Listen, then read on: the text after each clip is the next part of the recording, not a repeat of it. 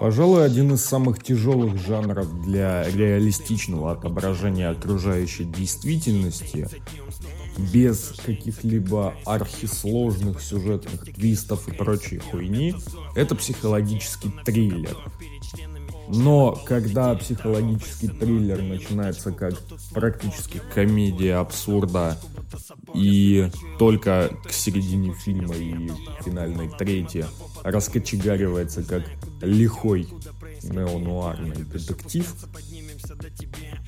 это немного осложняет дело и осложняет восприятие. Об одном из таких фильмов я вам сегодня и поведаю. Салам, подонки! С вами Роберт Картрайт, и это очередной выпуск шоу FTI FTP Triple Six God. Сегодня у нас что? 12 апреля, а значит День космонавта. И казалось бы, это самый подходящий день для того, чтобы рассказать о каком-нибудь фильме на космическую тематику. Но знаете что? Я забью на это Балтиару и не буду этого делать. Почему? Да потому что мне не интересны фильмы на космическую тематику. Один из немногих подобных фильмов, которые я смотрел и которые мне зашли, это был фильм под названием «Гагарин. Первый в космосе». Но первый и единственный раз я его смотрел больше 10 лет назад, мне так кажется. Или когда он там вышел. Ну, короче, в районе 10 лет назад я его посмотрел.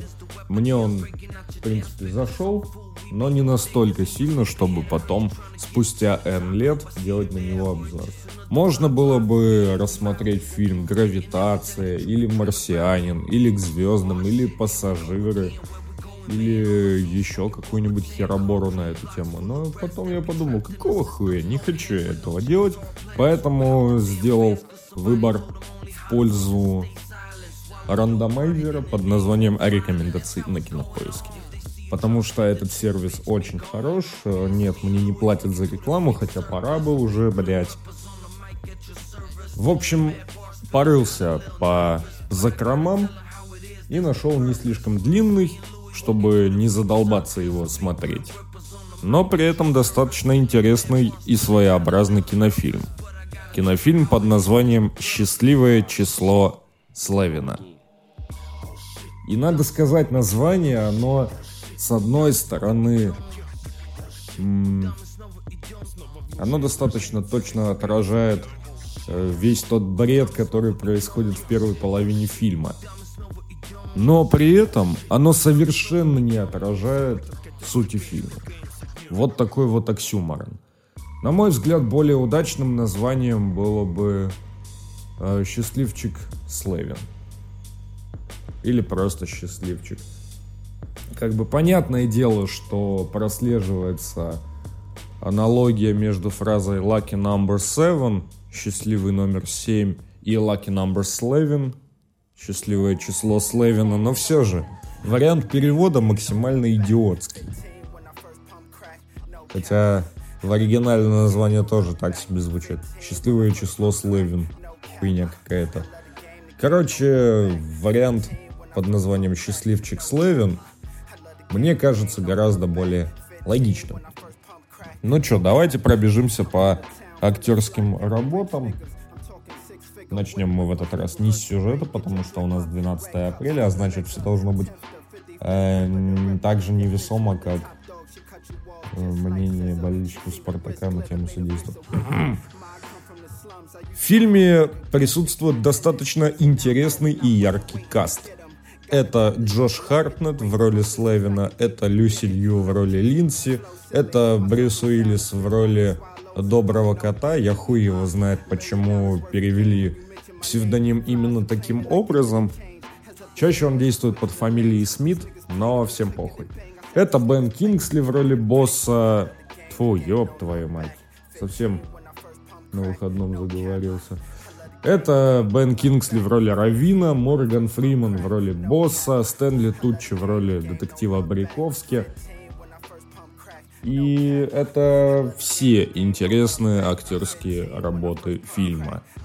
Понятное дело, что в таких лентах те, кто отсвечивает в финальных титрах на первых позициях, и те, кто отсвечивает в начальных титрах не как приглашенные звезды. Они заберут на себя все внимание, они заберут на себя э, все интересные актерские работы, но при этом края-то тоже надо видеть. Можно было дать и второстепенным актерам интересные работы.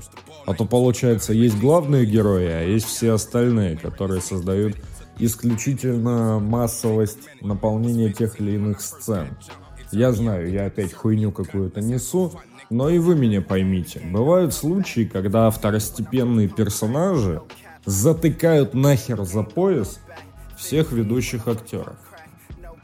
То есть можно так сыграть роль, которая будет длиться 3 минуты, что эта роль запомнится зрителям значительно больше, чем чувак, который провел на экране 90% времени фильма. Что само по себе, конечно, может э, нехило поднасрать актеру, игравшему важную роль в плане будущей карьеры. Типа, если тебя за 5 минут уделал новичок, то нахуй нам с тобой вообще работать? И это весьма логичное решение было бы.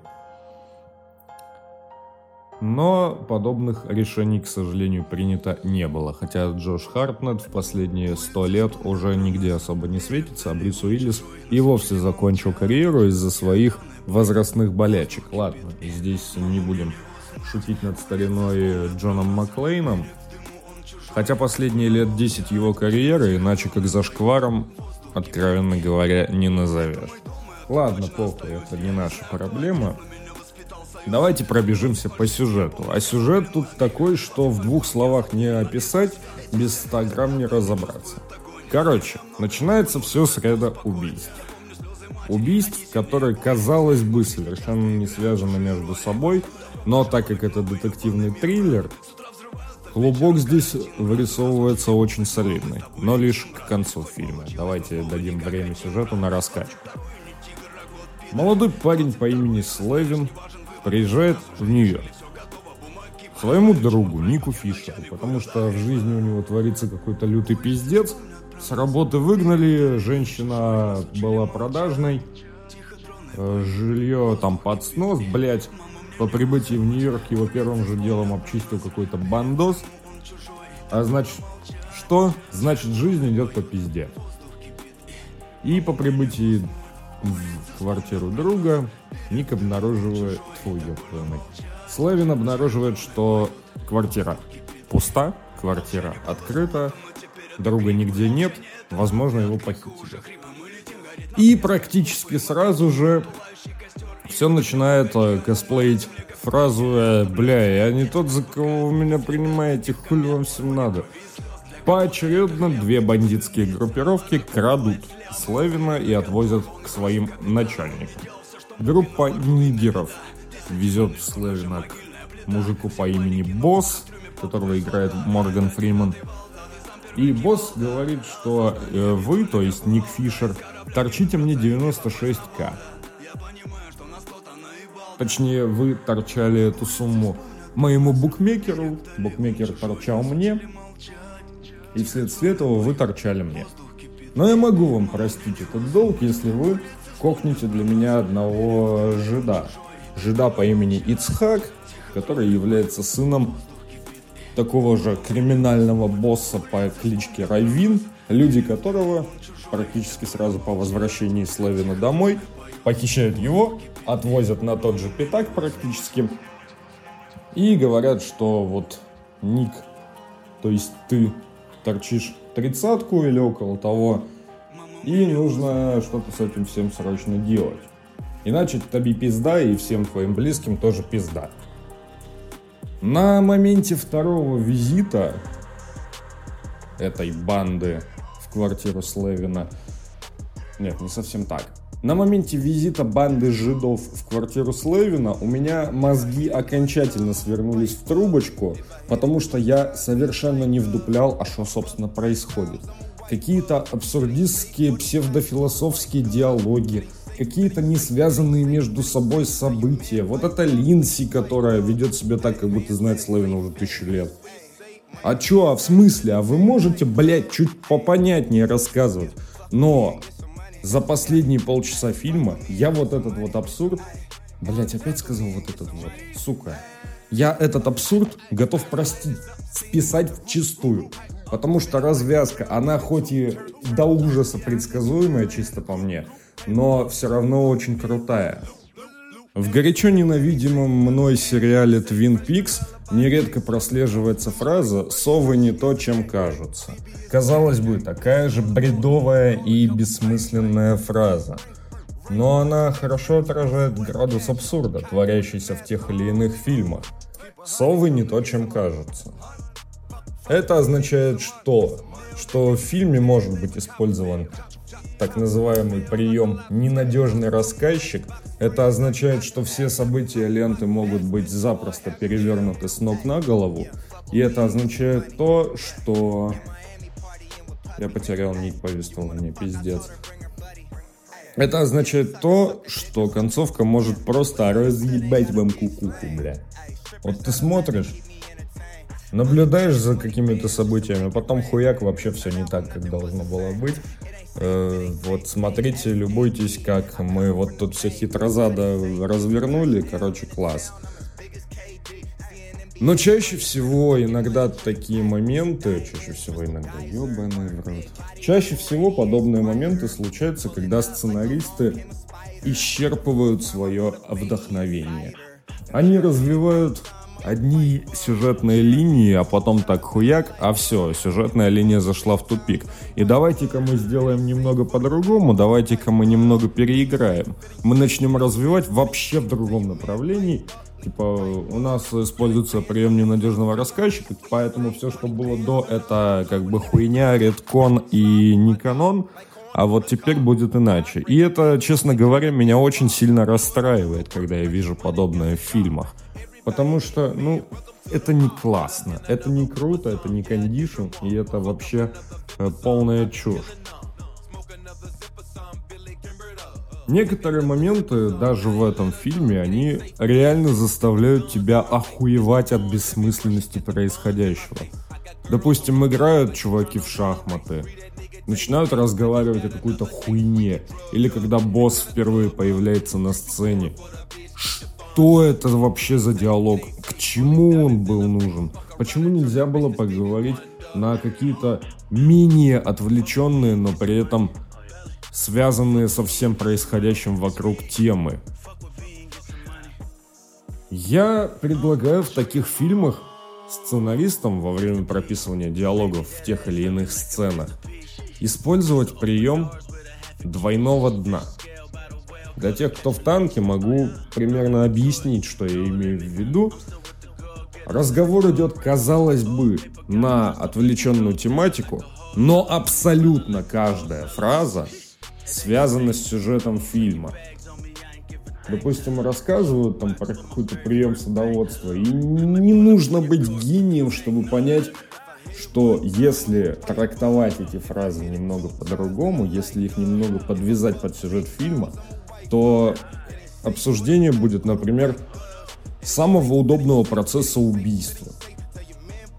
Это такой достаточно конкретный пример, который поможет понять, что я в этой фразе имел в виду. Такие диалоги, казалось бы, на отвлеченные темы, они имеют под собой реальное обоснование, когда персонажи э, раскрываются во второй половине фильма как-то по-новому, и все предыдущие фразы внезапно обретают смысл. Разговаривают, например, про ту же прополку какого-нибудь домашнего огорода, а в действительности обсуждают, как удобнее всего утилизировать тела и тому подобное. Таких примеров в целом достаточно много. Самое главное уметь их корректным образом найти. Так, что я еще хотел сказать? Ненадежный рассказчик. Это один из основных приемов, который в итоге раскрывается на полную, когда раскрываются все карты. Ненадежный рассказчик, нелинейное повествование.